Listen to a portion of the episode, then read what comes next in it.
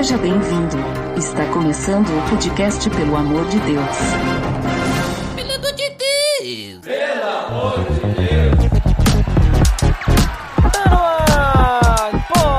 Podcast, pelo amor de Deus! Eu sou Ed The Drummer e admito que tem alguns episódios do PDD que precisam de uma edição revista e corrigida, não acha, Gael? Acho sim, Laila Tove a todos aí. Pra quem não sabe, essa é a tradução de boa noite do hebraico. Então, não sei se você tá ouvindo esse podcast de noite, mas eu tô gravando de noite, então Laila Tove a todos vocês. Muito bem, Ariel, é isso aí. E hoje então nós vamos ter um breve papo sobre as traduções da Bíblia. Beleza, Edson! Você está escutando o podcast do site peloamordedeus.org.br e vai ao ar sempre nas sextas-feiras, a cada 21 dias. Inscreva-se no nosso feed para não perder nenhum episódio em peloamordedeus.org.br barra feed barra podcast ou pesquise nas plataformas e agregadores de podcast. Curta nossa fanpage em facebook.com oficial PADD.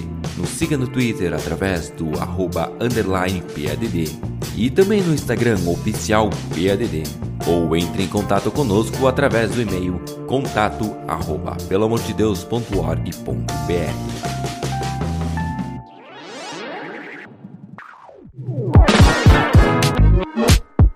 Ariel, como comentado, nós vamos conversar hoje sobre as traduções da Bíblia, né? Como que hoje nós podemos ler a Bíblia na nossa língua, obviamente, né? Tradução, né? Então, já dando aí, né, um parecer sobre o que vamos falar, mas é importante, Ariel, nós explicarmos o que, que é uma tradução, né? Tipo, o, o que compreende uma tradução, o que, que é isso, e também a gente, às vezes, a gente ouve falar, ah, tem tradução, tem versão, paráfrase, é, o que que são essas coisas? Tem diferença de uma para outra? Tem algo que, ou é tudo a mesma coisa, com nome diferente? O que que tu pode nos dizer sobre isso? É, essa é uma questão bem importante, né? Muitas vezes até eu e o Ed aqui estávamos conversando em off é, sobre a tradução e versão, né? Até mesmo porque em pesquisas que a gente fez aqui, a gente não tem muito uma definição de, de, de tradução e versão como coisas distintas, né? A gente até consegue entender de alguma forma, eu pelo menos consigo entender, tradução como algo bem fiel àquilo que foi escrito, né? É, meio que traduzindo de maneira literal aquilo que foi escrito, palavra por palavra, vírgula por vírgula, e já a questão de versão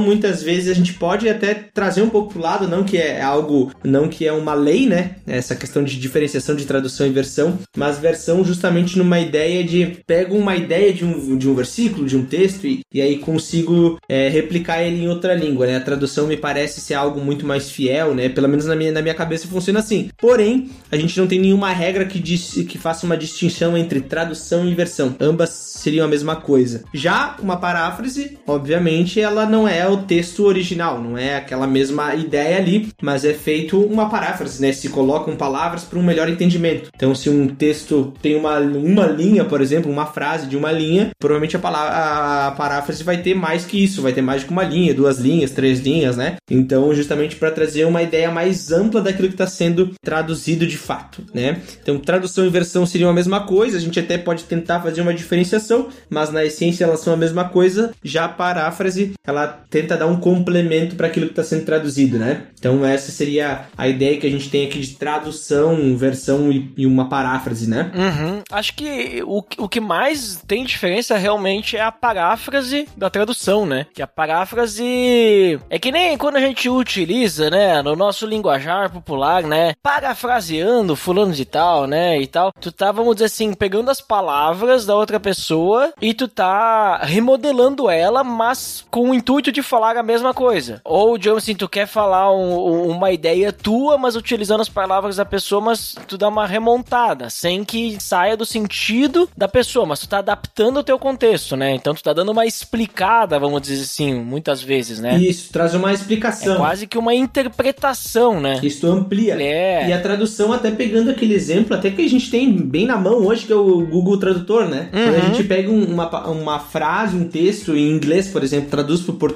muitas vezes elas não fazem muito sentido. A gente tem que meio que interpretar aquele negócio que tá, tá sendo traduzido. Porque ele é bem fiel a cada palavra, né? Tem que ter contexto. Isso, exatamente. Já a questão de possivelmente uma versão, né? Uma versão do inglês tra trazendo pro português. A gente vai trazer aquela ideia original sem modificar muitas coisas, mas a gente não não não adiciona nenhum nenhum argumento, nenhuma explicação em cima disso. Já a paráfrase viria ali, se eu fosse fazer uma diferenciação entre as três, né? A paráfrase viria como algo já com uma explicação dentro dessa própria tradução, né? Tentando ser um texto mais autoexplicativo, né? Uhum. É, e inclusive sabe que eu fui dar uma pesquisada, né? Porque a gente vê aí tem bíblias. Depois a gente vai entrar um pouquinho mais nos, nos nas, nas, diversas, né? Mas tem bíblias que tem a ah, tradução, né? Tá no nome, né? Do, da, do tipo. E tem umas que é versão, né? Ah, versão tal. E daí eu fiquei pensando, cara, mas tem diferença? Claro, cada uma delas tem diferença que a gente vai, vai comentar logo mais. Mas eu digo assim, nesse nome, né? Por que, que uma usa o nome versão, outra tradução? E aí, tipo, dei uma pesquisada sobre essa parte, assim, né? Até na,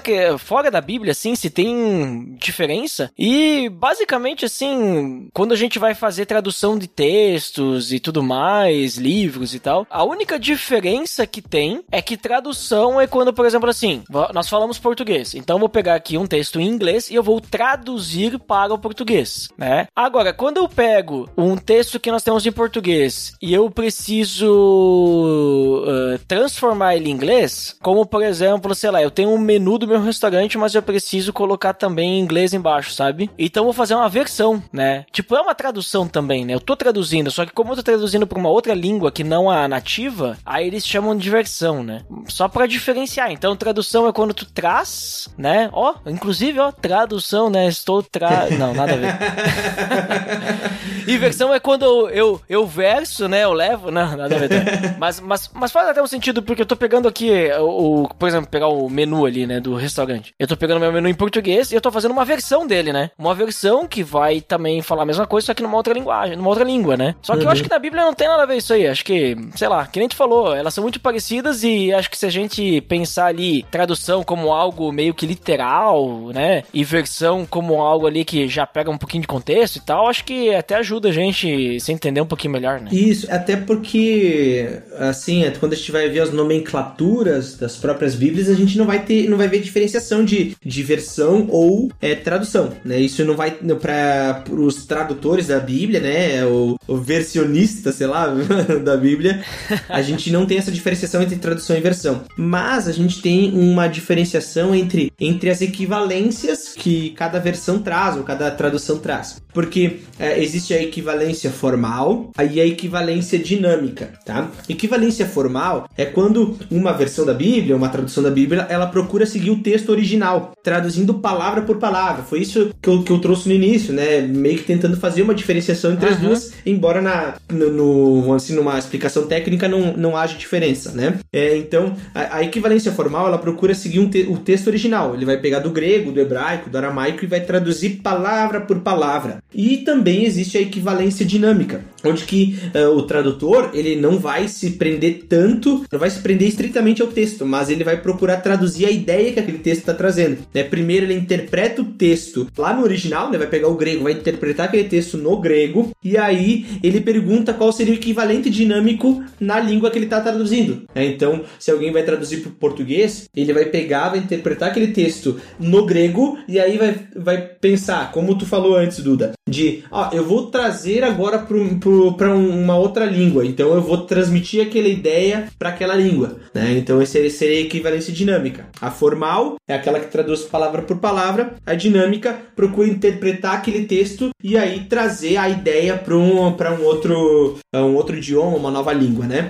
Sim, que daí, vamos dizer assim, traz algumas, até, às vezes até alguma interpretação, né? Porque tá pegando ali o contexto. Porque tem palavras, né, que tem mais de um significado, né? E tem várias palavras também que tem o mesmo significado. Então, aí, muitas vezes tu precisa ali, vamos dizer assim, ah, se eu traduzir literalmente, não vai passar aquela, a ideia que ele tá trazendo dessa palavra. Sei lá, a gente tem o clássico, né, o, as palavras no grego lá para amor. Exato, Nós temos vários exato. tipos de amor no grego, né? Então, sei lá, é, é, a gente tem o clássico texto lá de Pedro lá, tu me amas, tu me amas. Uhum. É tudo amor, né? Tudo me amas, né? E aí tu acaba perdendo um pouquinho da ideia aí, pelo menos o que a gente tem ali da diferença, né? Poderia ter usado outra palavra, sei lá, Pedro, tu gosta de mim? Não, não sei se ia também impactar, né? Porque também, o, se a gente for analisar esse texto ali, o, o foco principal dele não tá nem nas palavras, né? Tá, tá em outra questão. Então, daqui a pouco, os tradutores resolveram, ah, vamos traduzir por isso aí mesmo que vai estar tá de boas, né? Isso, e até tem palavras, como tu falou assim, elas não. Elas têm vários significados, e tem palavras na nossa língua, ou até mesmo palavras que tinham na língua grega ou na língua hebraica, aramaica, que elas não têm um equivalente direto na nossa língua, né? Então, assim,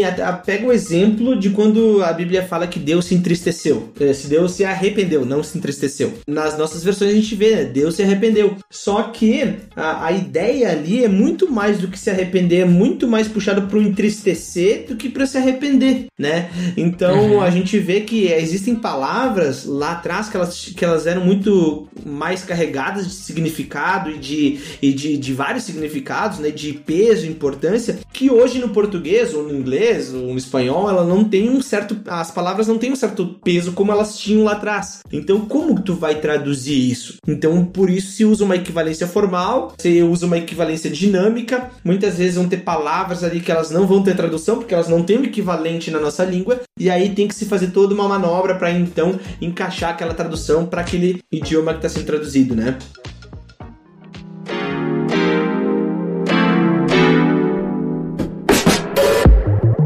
Então, Ariel, a gente já comentou aí sobre o que a gente vai falar hoje, né? A gente vai falar sobre traduções da Bíblia aí, sobre versões, paráfrases, ou seja, nós vamos falar sobre a Bíblia em português, né? Olha ali, ó, a Bíblia que a gente tem em nossas mãos hoje, porque como a gente bem sabe, a Bíblia não foi escrita em português, né? A Bíblia foi escrita em outras línguas que hoje não são mais utilizadas, né?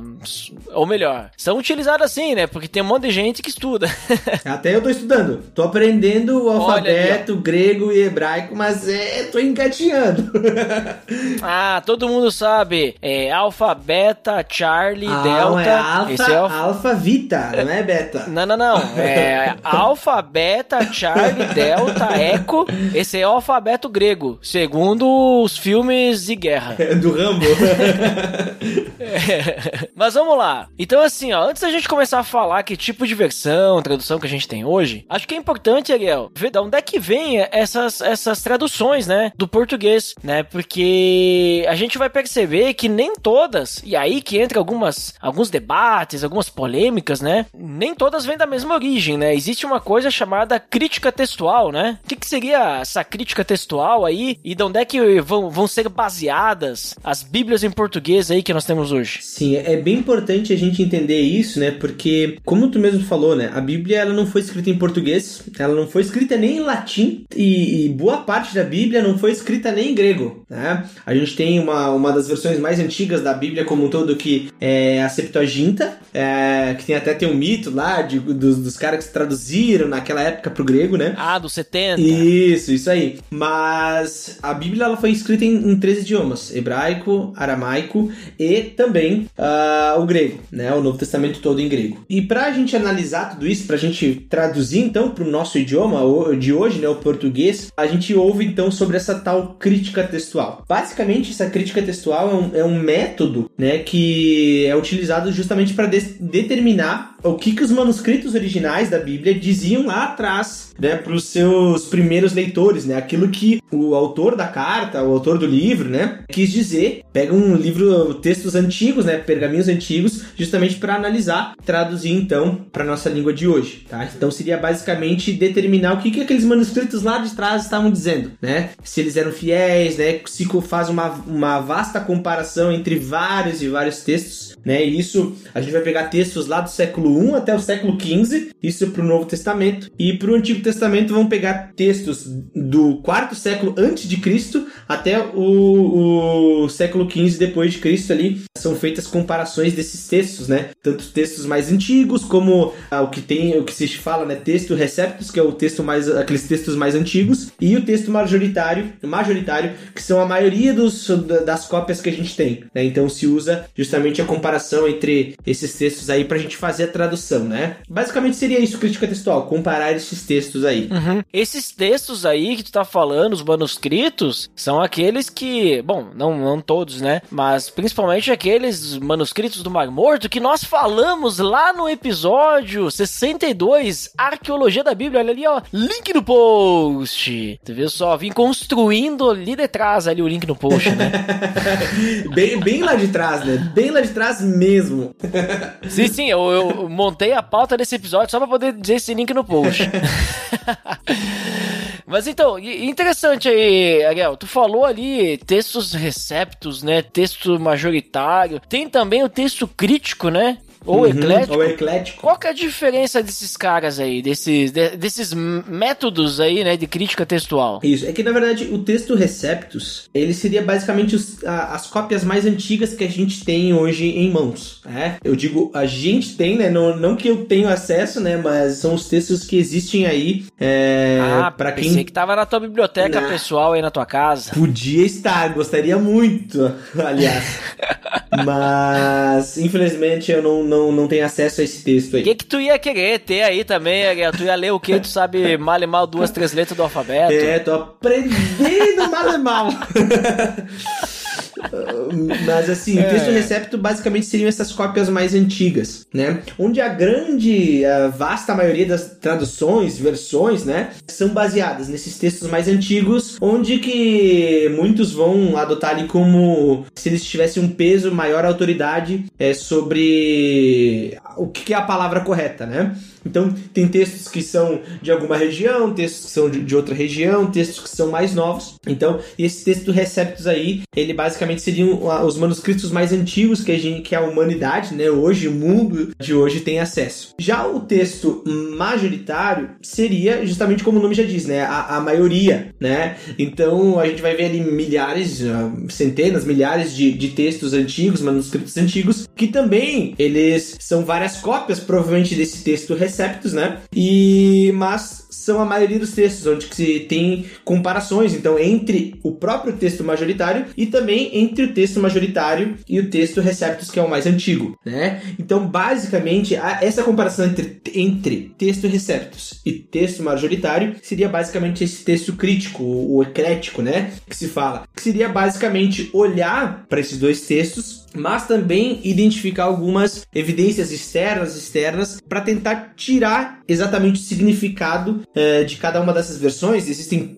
diferenças né, entre esses textos ali. Pode ser um copista que adicionou alguma palavra, ou tirou alguma palavra, ou quis explicar algum termo que era de outra época, né? Então, o texto crítico ele seria justamente considerar essas, essas evidências externas ou internas, né? E então explicar o porquê dessa versão, o porquê desse manuscrito, por que, que ele explica dessa forma, por que, que ele mudou, e aí chegar a uma conclusão então do que, que seria o texto original, né? Aquilo que. qual que seria a origem da, das outras traduções que tem ali dos outros manuscritos, né? Aham. Uhum. E aí é ali que começa ali os debates, né? Nas versões aí que existem, porque a gente vai ter versão que vai utilizar um método, né? Outra versão que vai utilizar outro método, e aí os caras vão dizer assim: não, não, não, não. O que vale é só essa versão, essa tradução aqui que utilizou textos receptos. Ah, não, porque a melhor aqui é o texto crítico. E assim vai, né? Daí o pessoal fica, fica nesse negócio. Não, não, porque essa, essa, essa tradução que vocês fizeram nova aí não vale, porque tá usando texto crítico, né?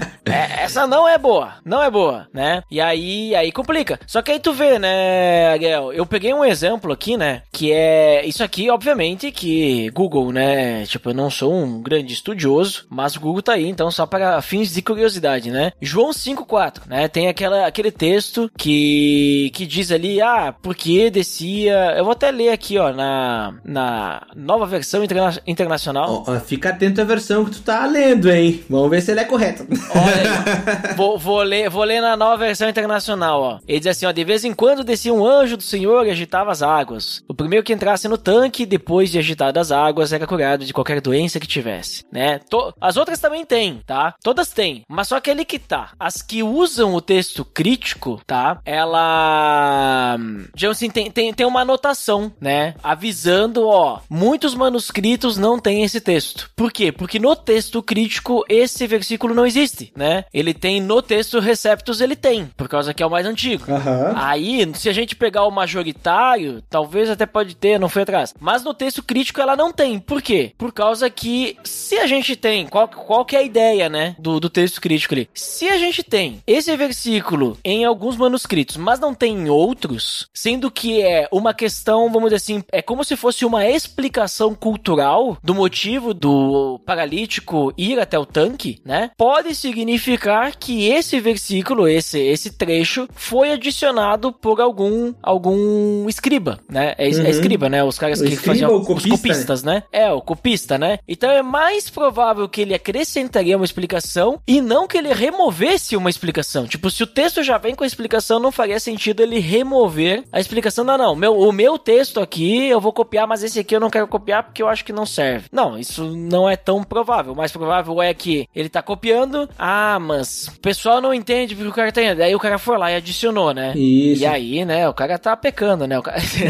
Não, e é, é bem. Isso tem alguma, alguns debates, né? Até Marcos 16 tem um, um debate ali, né? Sobre se foi acrescentado ou não, né? Mas a gente vê, inclusive, essas questões de explicação no próprio livro de Marcos, né? Porque Marcos está escrevendo para quem não é judeu, né? E aí até Uhum. muito- alguns termos ele até traduz, ó, é, quer dizer isso, né? É, quando ele pega Jesus falando efatá, né? Ele explica o que quer dizer efatá, né? Então é interessante isso, né? Essa, muitas vezes essa explicação ela pode ser interpretada e aí vem justamente essa ideia do texto crítico de analisar. Poxa, será que é alguém que está tentando explicar o, o que está acontecendo ali, né? O, próprio autor está tentando explicar ou foi algum copista que tentou depois explicar porque não fazia parte daquele contexto? Talvez a, as palavras ali não, não, não deixavam muito bem entendido, né? Então é, é bem interessante isso, né? Como é feita essa avaliação, né? Uhum. Mas aí, então, Ariel, que versões, traduções, paráfrases nós temos hoje? E o que que diferencia elas? Eu creio que a gente não vai conseguir falar de todas, né? Mas acho que a gente poderia falar ali das principais aí, as mais conhecidas, mais usadas aí. O que que tu poderia me dizer aí sobre o que a gente tem hoje em português? Certo, eu, eu levantei algumas traduções aqui. Eu confesso que dessas aqui, só tem uma que eu, eu não tinha ouvido falar. Né, nunca, pelo menos nunca tive contato, nunca li, né, essa, essa Bíblia. A gente- Eu vou falar alguns nomes aqui, né, provavelmente a maioria vai ser bem familiar de vocês. A gente tem Almeida Revista e Atualizada, essa é disparada é uma das mais famosas, né, a famosa Ara, né. Eu até tenho um professor de seminário que fala que essa aqui é a versão celestial.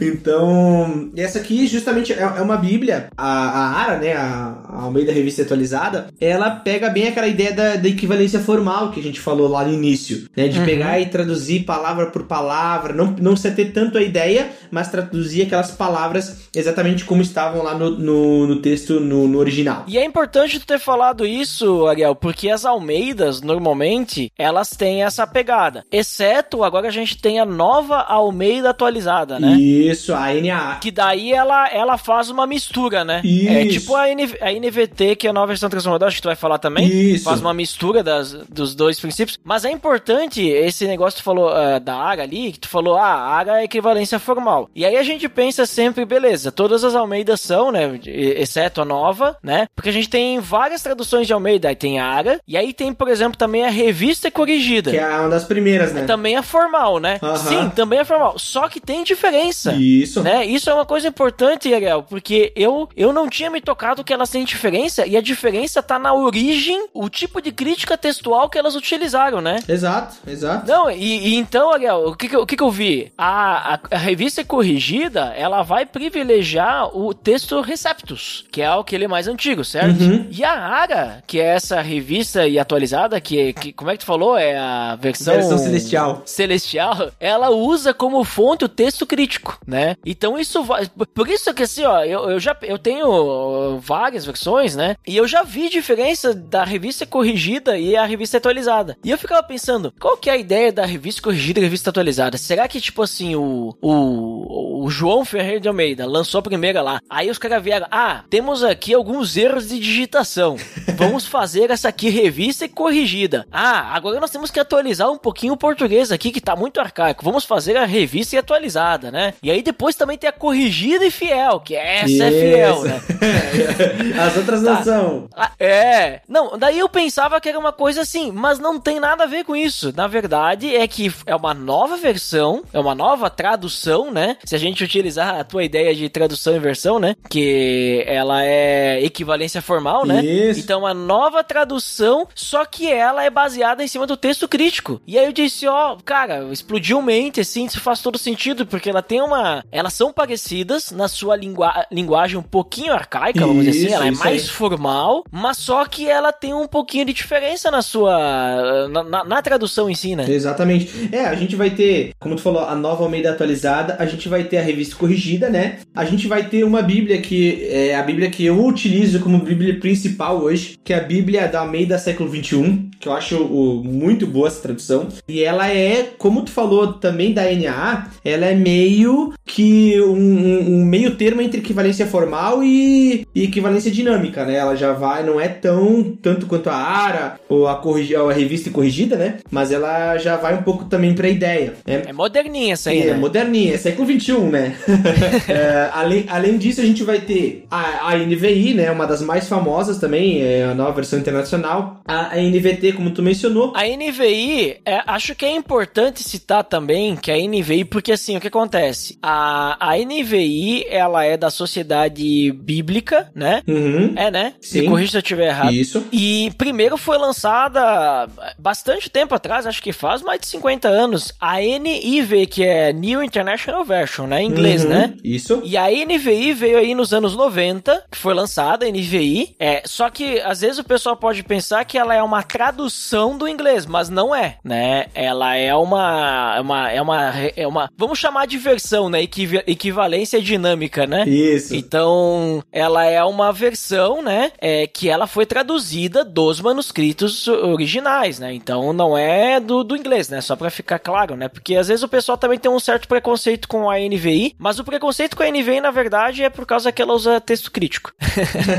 é, mas eu, eu acho uma, uma boa tradução, né? Eu. Ah, eu também, a, eu a... acho uma das melhores. Isso, assim. ela é de fácil compreensão e ela, vamos dizer, ela não cai no campo da paráfrase, né? Querendo ou não, por mais que ela transmite a ideia, não é aquele negócio assim, tão formal como é uma Almeida, mas ela é uma versão assim bem, bem fiel, né? Eu não, não, não vejo grandes problemas nela. Por, por mais que eu goste mais hoje da, da Almeida século XXI, né? Aham. Uhum. Mas aí tu ia citar mais uma versão Isso. aí, depois da NVI? Além disso, a gente tem a NTLH, também, é a nova tradução da linguagem de hoje, né? E que inclusive a NTLH é mais antiga do que a NVI, né? É, a, é verdade. É, então, é, o, a primeira vez que eu descobri isso, eu fiquei surpreso, porque a, a NTLH tem uma linguagem muito simples, né? Muito fácil de entender nos nossos dias hoje. E eu achava que ela vinha depois da NVI, né? Mas ela é uma versão mais antiga do que a própria NVI, né? Só que, a, pelo menos ao meu ver, a NTLH, ela até for, ela não é equivalência formal, ela, ela se encaixaria como uma equivalência dinâmica, mas de alguma forma ela até vai puxando um pouquinho, dependendo do caso, para uma paráfrase. Já vi casos, uhum. é, até Efésios 4, até conversei com, com o Duda, que a gente tem estudado é, Efésios lá na igreja, né?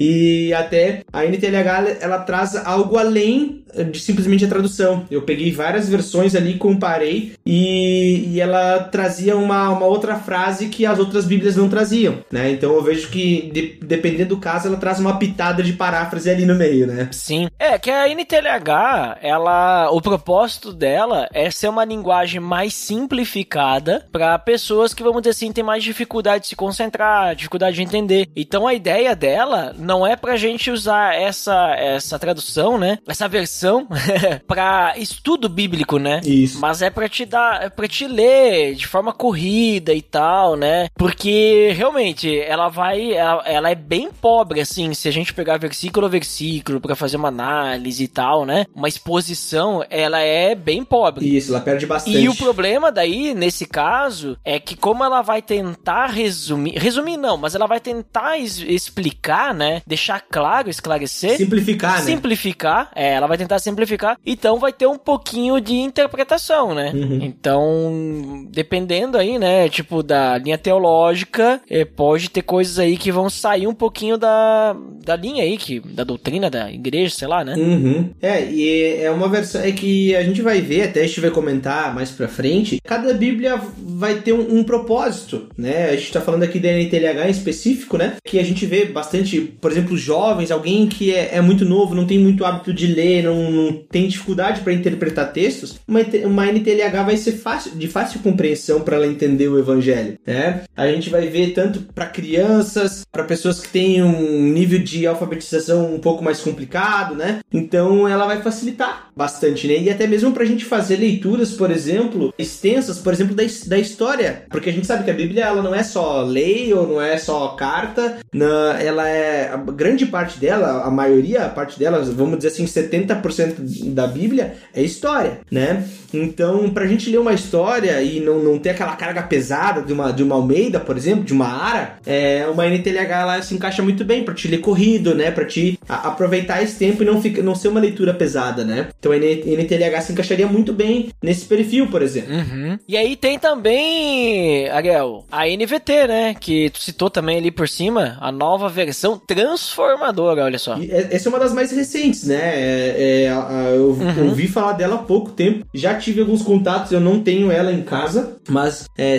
normalmente quando eu vou fazer algum estudo bíblico, eu puxo, pelo menos nem que seja no, no YouVersion ali, ou algum, algum site, né? Eu sempre procuro dar uma olhadinha pra ver o que ela diz, né? Então, mas também acho uma, uma versão bem interessante, assim. Eu acho ela de fácil compreensão, até mais, de, de uma compreensão até mais fácil do que a NVI, por exemplo, né? Acho ela bem interessante, bem interessante mesmo. Sim, inclu eu, eu tenho essa daí, Ariel. Inclusive, teve um dos anos aí que eu fiz, tipo, plano pra ler a Bíblia toda no ano. Eu li toda a NVT. E eu vou te dizer, assim, olha, eu gostei. Eu gostei bastante, assim. Ela é uma versão também, mas ela não é tão. Não, é- eu não comparo ela com uma NTLH. Eu diria que ela é uma NVI com uma.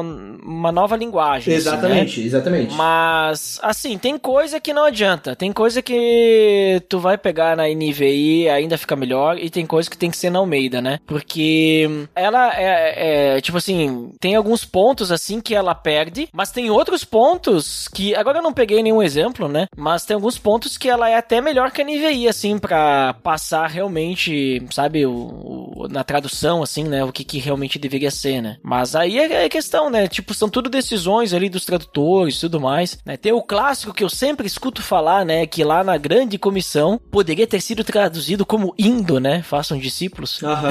Mas ninguém traduziu isso aí. Eu quero saber por que, que ninguém botou. Ninguém teve coragem. É, ninguém teve coragem, né? E tu falou ali, Ariel, do YouVersion, né? Tipo, se a gente pegar o bibliaonline.com.br, cara, tem, Tem muita, muita tradução aí, ó. Ó, tem Almeida Corrigida Fiel, revis, revisada impressa bíblica, revista atualizada, revisa, revista corrigida, revista corrigida 1969, nova Almeida atualizada, NA, né? A NVI, NVT. Vão ter bíblias católicas livro- também, né? É católica, Sociedade Bíblica Britânica, se tu vai no YouVersion, aí o YouVersion vai ter... é, Bíblia de Jerusalém, King James também, a gente é uma versão que mesmo Ah. hoje ela é bem famosa. Eu tenho uma King James aqui em casa. Também são a, a, a, a Bíblia do Rei Tiago, né? Então também é uma Uhum. das Bíblias provavelmente que foram mais comercializadas no mundo é a versão da King James, né? É, só tem um detalhe, é, é a mesma coisa da NVI, né? Às vezes a gente pensa, ah, então foi traduzida da King James, a, a Bíblia, né, mais famosa aí e tal, é, em inglês? Não, ela usa como base a King James em inglês, né? Mas ela tem a tradução eh, dos originais, né? Isso. Então é a mesma coisa. Ó, eu tô vendo aqui que na, no YouVersion, aí, o Bible.com, né? A- além daquelas ali do Biblia.com, Bíblia Online, né? Também a gente tem a Almeida Século XXI, olha só, que tu tá usando aí. Essa é top. Tem a Bíblia Livre para Todos, a nova Bíblia Viva. Isso. Que essa daí também é uma paráfrase, né? Isso. Essa Bíblia Viva aí, né? É uma paráfrase, ou seja, ele, é, ela busca, vamos dizer assim, trazer uma explicação daquilo, então não é uma tradução direta ou literal É, e tal, não né? É, não é uma tradução, né? Ela é uma paráfrase, né? É, tanto, não é. Tanto a a nova Bíblia Viva como também a mensagem, que é uma. Eu me lembro a primeira vez que eu ouvi falar da mensagem, nossa, parecia que era cada canto alguém queria ter a mensagem, né? Que era a melhor Bíblia Uhum. do mundo, né? Mas justamente ela é uma paráfrase e ela traz, ela, eu acho que ela fica muito mais leve de ler, porque parece que a gente tá, parece que alguém explicando pra gente, como se a gente estivesse ouvindo alguém explicar, né? Obviamente que tem uma te- interpretação em cima dessa Bíblia, né? Não é uma tradução puramente dita, mas ela é, por exemplo, para te ouvir como audiobook, por exemplo, né? Hoje tem aquele aplicativo que eu uso aqui que é o The Pilgrim, tem várias versões. Eu normalmente quando eu ouço em audiobook eu ouço em NVT, né? Eu não, não leio, mas ouço em NVT. E a mensagem também para ouvir ela como um audiobook, por exemplo, ouvindo na voz de Cid Moreira, nossa, é é show demais.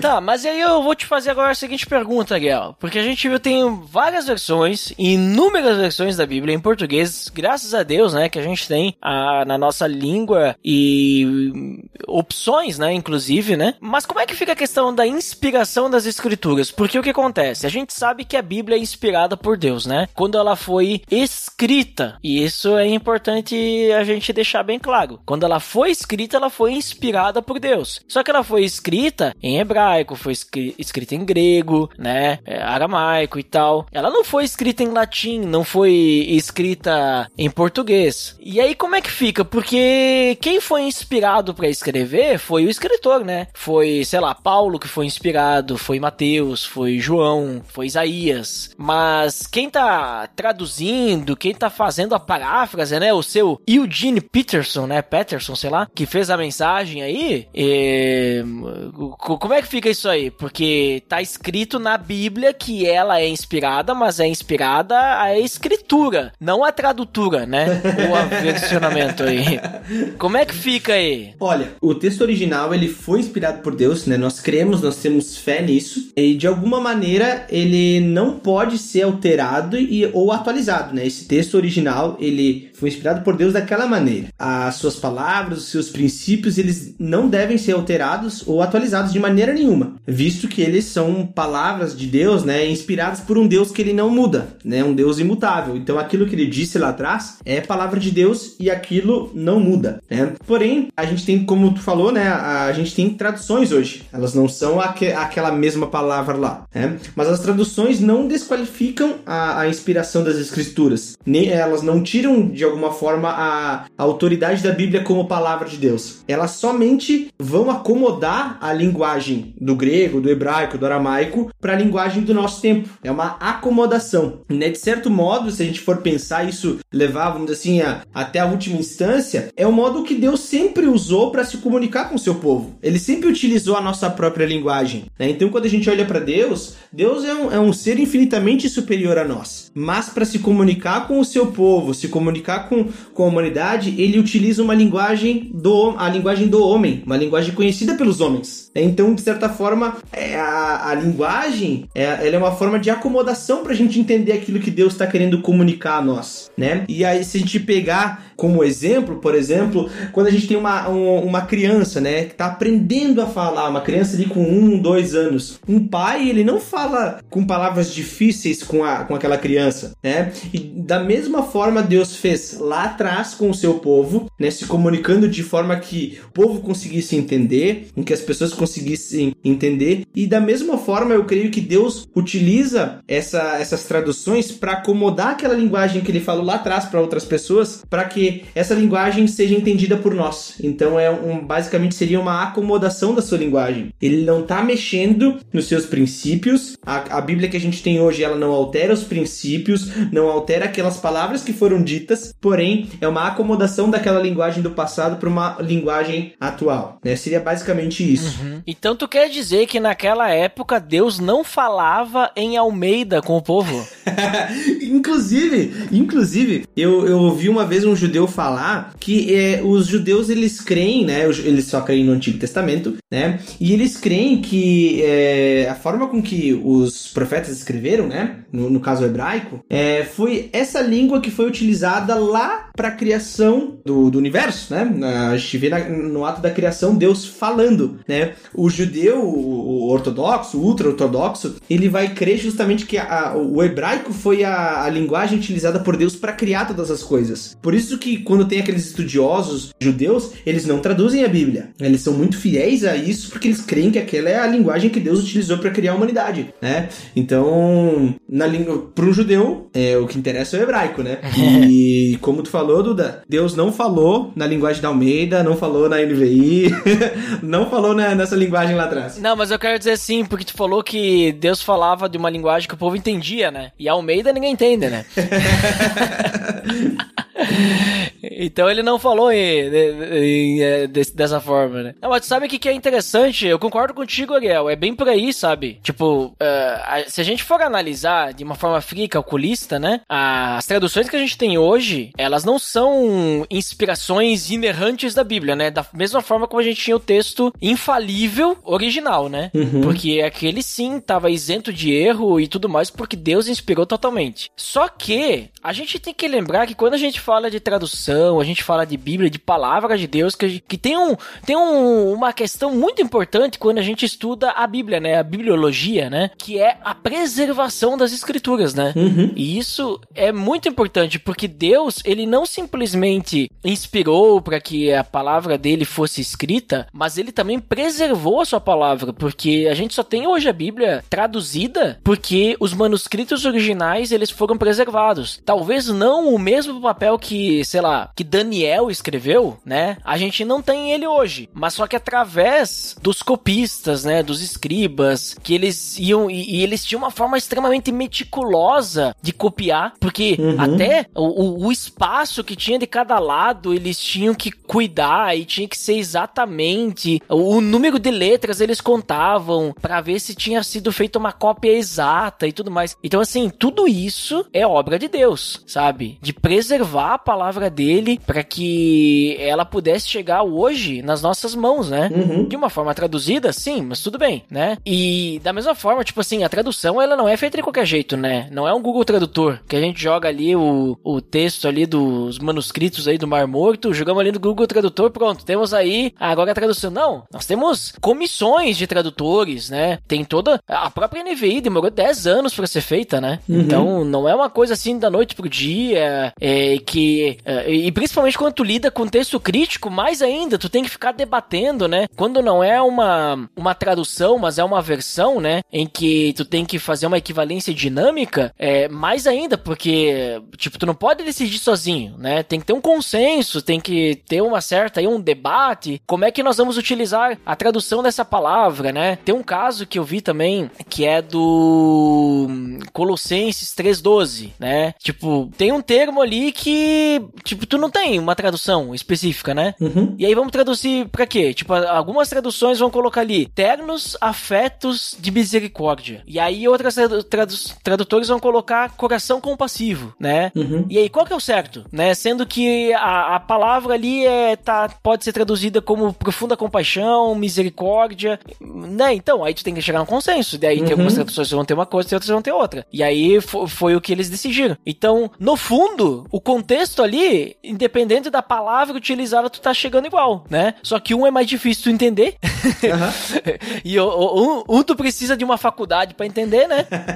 o outro é mais fácil, né? Então eu, eu creio assim que, indiferente de tu, todas essas questões, uma coisa também que a gente não pode deixar de lembrar é que nós temos o Espírito Santo para nos orientar e compreender corretamente cada parte das escrituras, né? Que nós temos hoje em português, né? Então Então acho que isso faz com que quando a gente ler a Bíblia hoje, ela seja infalível, co continue sendo infalível, né? Tipo, na nossa forma de ler a palavra, né? Porque quem vai nos guiar vai ser o Espírito Santo. Que a gente entende, né? Que, tipo, mesmo se a gente for leitor de hebraico e de grego, e a gente pegar o manuscrito original, se a gente não tiver o Espírito Santo, a gente não vai entender nada. Exatamente. E uma coisa, eu até estudando para gravar esse podcast, eu fui ver uma entrevista do diretor executivo do, da, do grupo lá da Sociedade Bíblica do Brasil, né? E uma, uma frase que, lá do, desse diretor, né, que é o, o Ernie Saber, para mim ficou marcado, achei bem interessante, né? Que foi perguntado para ele, né, por que que as traduções, elas são importantes, né? E aí, o por que que são sempre feitas novas traduções e por que que elas são importantes? E ele disse assim, que é para que a Bíblia continue sempre dizendo a mesma coisa que diz lá nos originais, né? Ah, Então, exatamente, eu achei isso muito interessante porque a gente tá num período, tá no período não, a gente sempre esteve num período onde que a linguagem ela é alterada muito, né? Muito rápido. Se a gente pegar termos que eram usados nos anos 80, nos anos 70, são coisas que a gente não usa mais, né? A linguagem ela vai se reformulando, ela vai se atualizando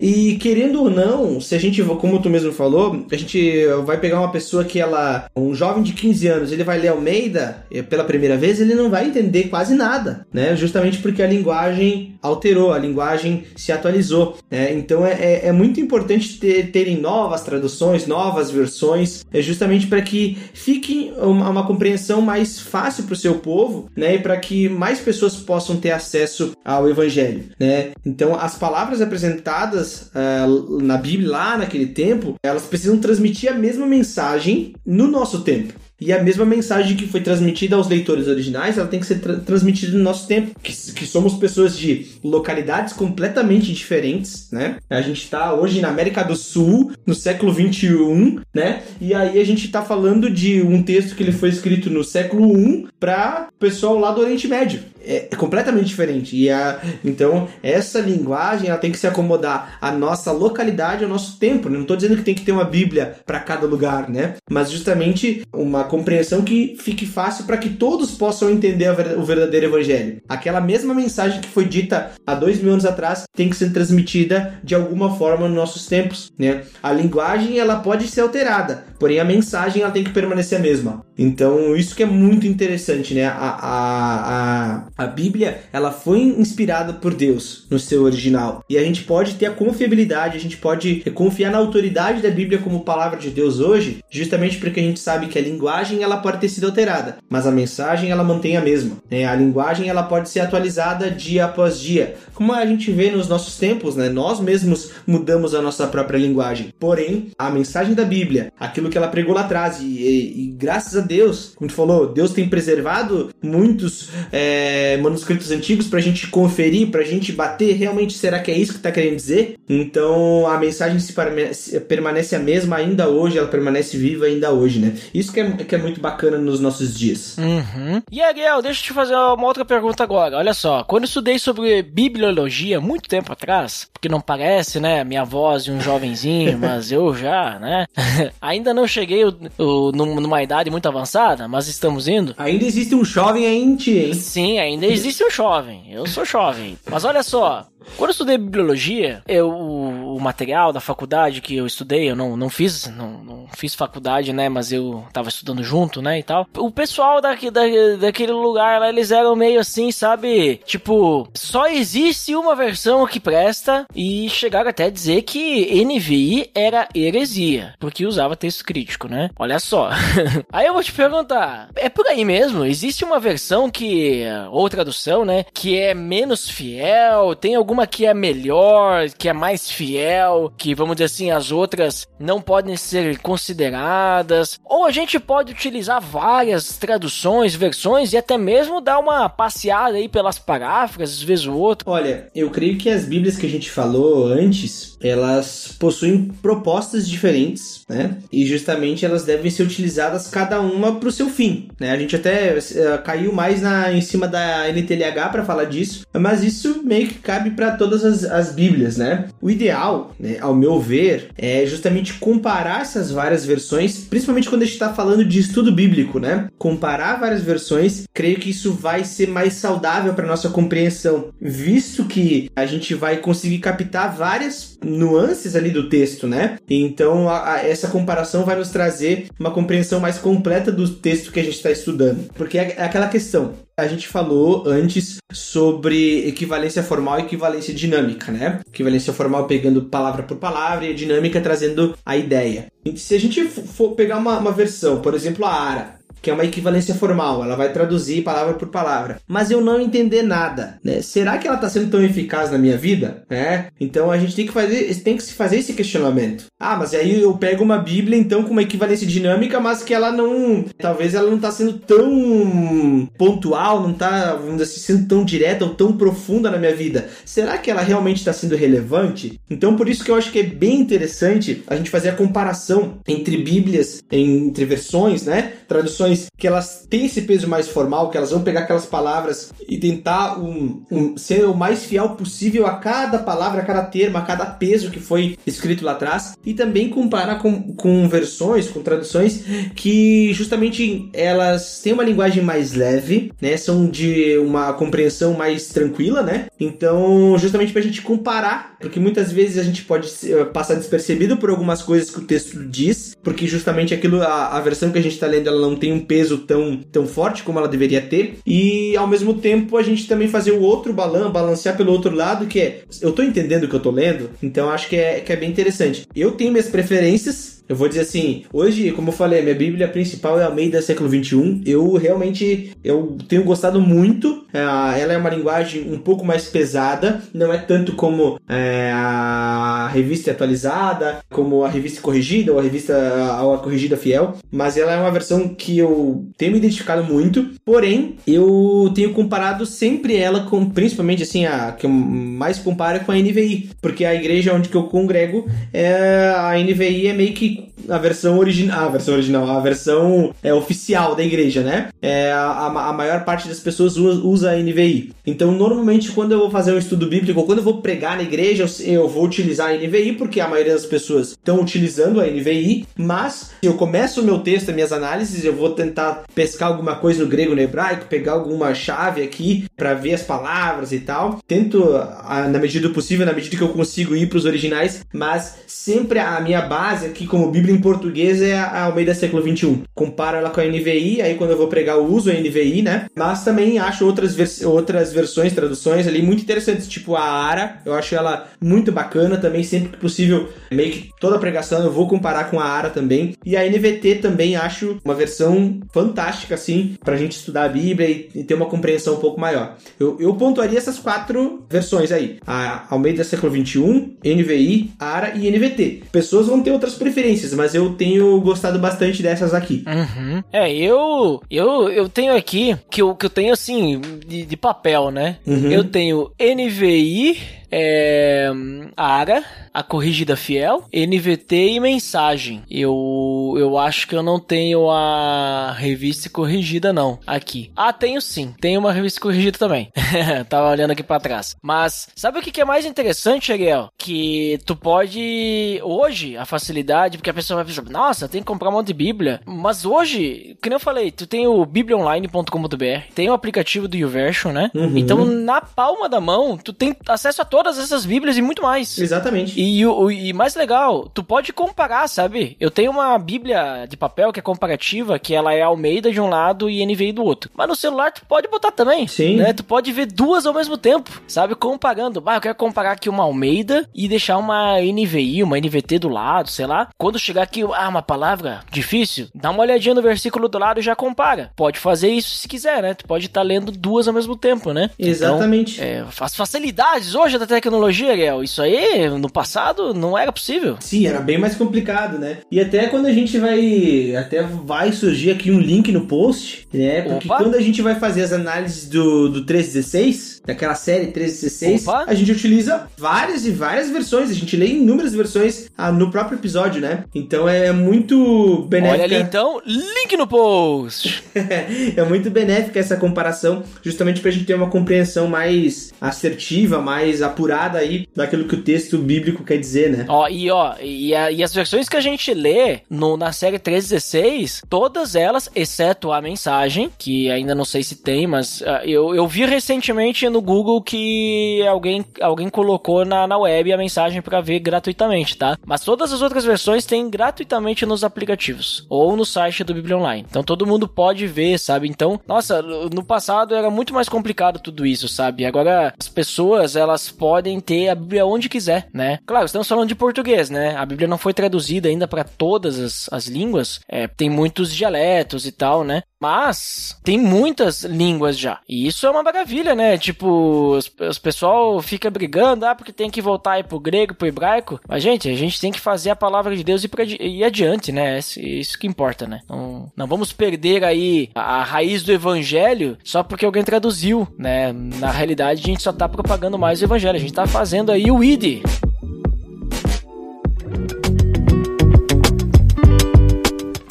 Então, Ariel, muito bom o papo que tivemos aí. Falamos aí sobre as traduções da Bíblia. Olha só que interessante. Inclusive, já me deu a ideia aí, tá? Que eu tenho que chamar alguém pra gente gravar também sobre comentário bíblico. Olha aí, Ariel. Olha ali, que interessante. Temos que gravar um episódio também, ó, dá, dá dicas sobre comentários bíblicos, né? Temos vários Ou aí. Bíblia de Tu estudo. pode participar. Isso, Bíblia de estudo, né? Eu- Nesse sentido, Bíblia com comentário, né? Uhum. Sabe? Bíblia de estudo, isso. Eu falei comentário bíblico. É, Bíblia de estudo, né? Então, ó, tu já tá convidado. Opa! E vou chamar mais alguém aí pra gravarmos aí. Eu acho que vai ser legal, hein? Eu, eu poder recomendar aí Bíblia de estudo também e tal, com comentários, ó. Vai ser legal. E, Ariel, então, suas considerações finais aí sobre o episódio de hoje? Bom, pessoal, é, falando sobre traduções da Bíblia, eu me deparo com algo que a gente comentou lá no início, né? De como Deus tem preservado a sua palavra até os dias de hoje. É, me lembro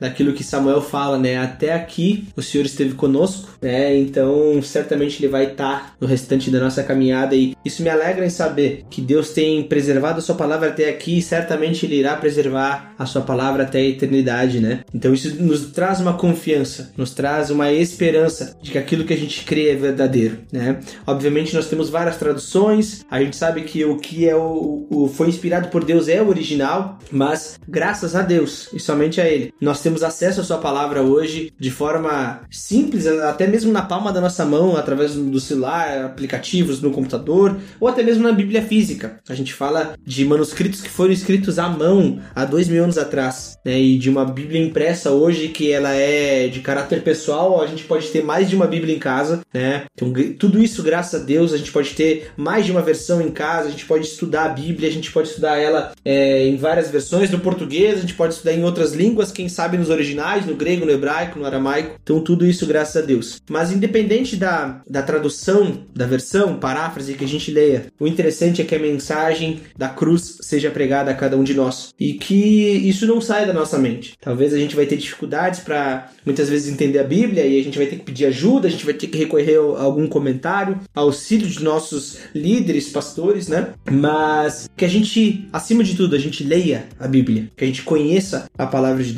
que a gente pregue aquilo que a palavra de Deus nos ensina e que é uma palavra de Deus que foi inspirada lá atrás, mas que ela permanece viva, que ela é atual, mesmo com outra linguagem, é a mesma mensagem que foi pregada dois mil anos, há três mil anos atrás, né? Então que nós possamos não esquecer disso, lembrar diariamente que essa palavra foi entregue a nós por Deus e ela tem sido preservada por Deus até os dias de hoje. Possamos agradecer a Deus, possamos confiar na palavra, ler a palavra, decorar a palavra se for preciso, mas que a gente lembre, que a gente memorize, que a gente seja, gra seja grato por aquilo que Deus proveu nas nossas vidas, que é uma palavra que nos trouxe esperança. Essa palavra que a gente tem hoje nas mãos, ela fala de Cristo e a gente só conhece a Cristo por causa do meio, por meio dessa palavra, essa palavra que chegou até nós hoje. Né? Eu não via, não vi Jesus Cristo pessoalmente em carne e osso, mas eu sei que ele é real, eu sei que ele é o próprio Deus através da palavra que foi traduzida para mim nos dias de hoje. Né? Então, que sejamos gratos a isso. Quem sabe algum de nós, em algum momento da história, a gente vai poder fazer parte disso, fazer parte de uma equipe de tradutores. Eu não sei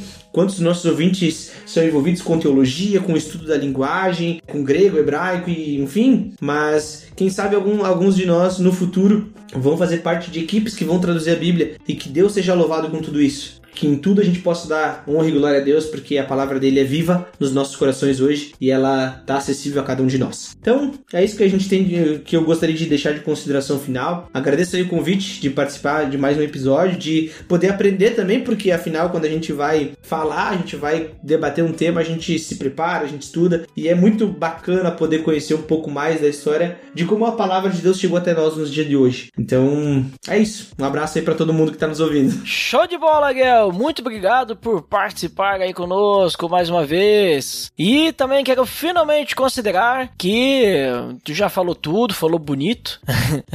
então, não sobrou muito pra mim. Me faltam palavras agora. não, mas é, é, realmente o que tu disse, né? Acho que em vez de a gente ficar pensando, ah, isso aqui tá errado, não sei o que, muitas pessoas criticam, né? É, que nem, por exemplo, a mensagem foi bastante criticada, essa paráfrase, né? Mas é, a paráfrase não é, um, por exemplo, a mensagem, né? Não é, não é uma, uma Bíblia pra te usar no púlpito, né? É pra te dar pra alguém ali que, sei lá, tem dificuldade de ler. Ela vai ter uma linguagem ali mais, mais simples, né? E conforme ela vai crescendo, depois ela vai ter facilidade, né? Foi tu mesmo que me disse que conforme tu conhece mais a Bíblia, textos como, por exemplo, Almeida, que eles são mais formais, eles vão até ficando mais fáceis, não é? Exatamente. Eu, cada vez mais, eu tenho gostado dessa linguagem arcaica cada vez mais. Olha só. Então, é, é essa a ideia, né? Tipo, é, a gente não precisa ficar pensando assim, ah, fulano lê tal versão, né? Nossa, ele não sabe, né? Está. Obviamente que, dependendo a tradução que a gente vai ler, a simplificação muitas vezes nos faz perder um pouquinho do peso, né? Eu nunca esqueço daquele caso de Romanos 12, o finalzinho dele, né? Que a NTLH dá uma. dá uma. É,